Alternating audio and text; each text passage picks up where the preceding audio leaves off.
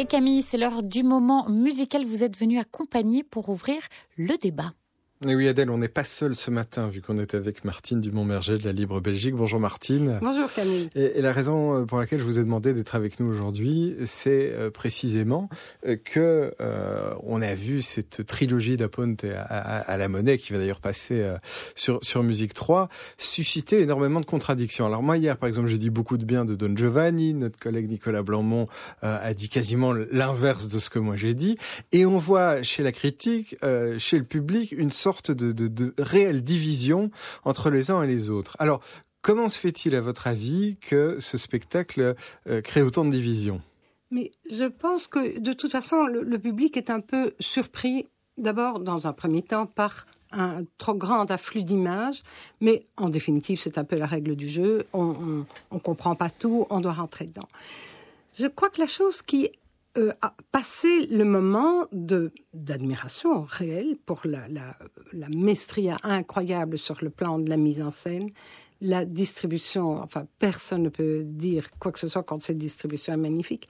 Ce qui, ce qui est interpellant et ce qui parfois peut être blessant, c'est euh, cette espèce de d'abord de catalogue des déviations sexuelles plus ou moins abordées en disant avec plus ou moins d'humour et là, je ne vise vraiment pas tant Don Giovanni, euh, qui, euh, voilà, on sait très très bien que dans cette affaire, on peut le charger autant qu'on veut, puisqu'il est, il est chargé de, de, tous les mots. Et puis il est là pour ça. Il est là pour ça. Vu que le, le, sous-titre de l'œuvre, c'est Il dissoluto punito, donc le...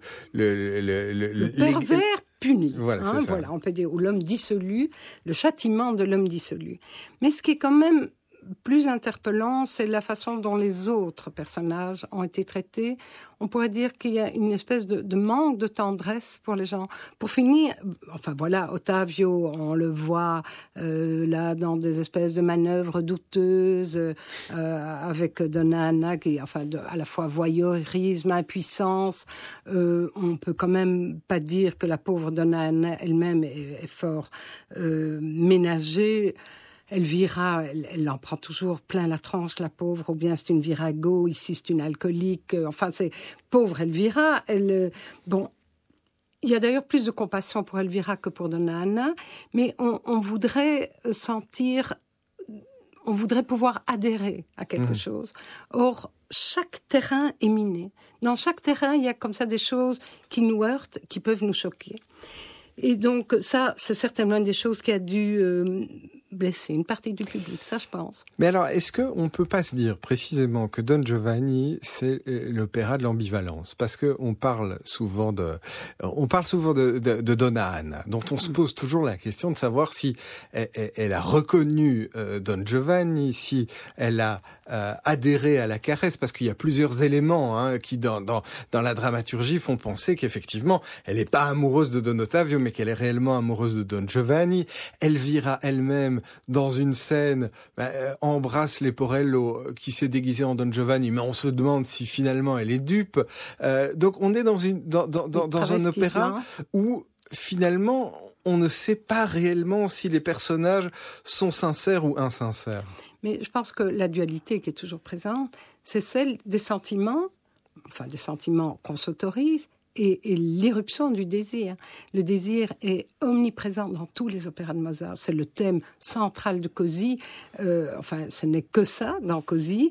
Dans Les Noces de Figaro, heureusement, enfin heureusement, ça s'enrichit de la question sociale, mais euh, voilà, c'est le désir. Et le désir, il vous tombe dessus à des moments euh, auxquels vous ne songez pas, et on le refoule, on l'accepte. Bon, mais ici, c'est comme si le désir, c'était la perversion, et les sentiments ou le, c'était la morale. Mhm. Et ça, c'est trop clivé. ça, c'est trop clivé. Une dernière question, Martine, rapidement, parce qu'on a plus beaucoup de temps. Mais c'est que euh, dans Don Giovanni, à la fin, Don Giovanni est tiré aux, enfers par les pieds, par le fantôme du commandeur. Il y avait donc là euh, une sorte de châtiment divin qui lui tombait dessus.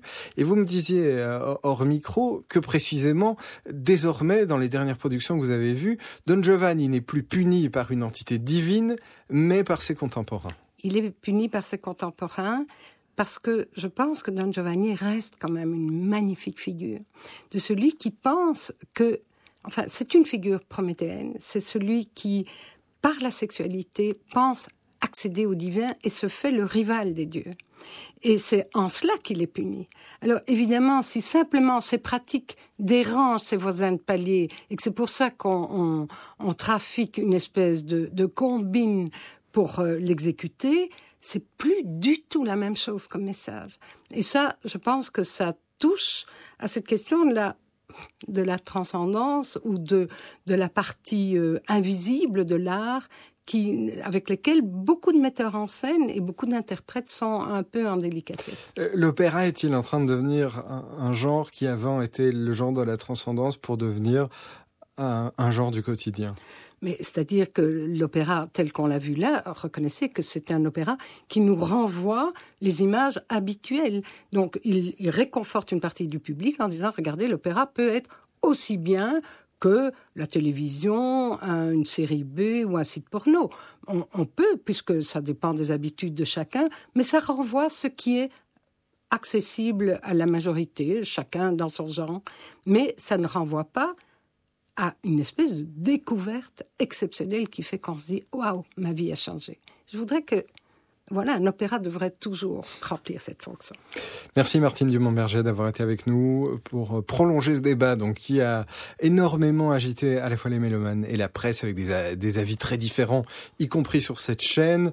Euh, je me disais que comme ça prend quand même euh, plus d'un mois et demi dans la vie musicale belge, cette trilogie d'Aponte, et que des milliers et des milliers de spectateurs vont aller le, voir, euh, ça valait la peine de débattre. Et puis surtout, si vous avez un avis, n'hésitez pas à nous écrire euh, parce qu'on sera ravi d'en prendre connaissance. Des Vieni à la Finestra, c'est la sérénade de Don Giovanni.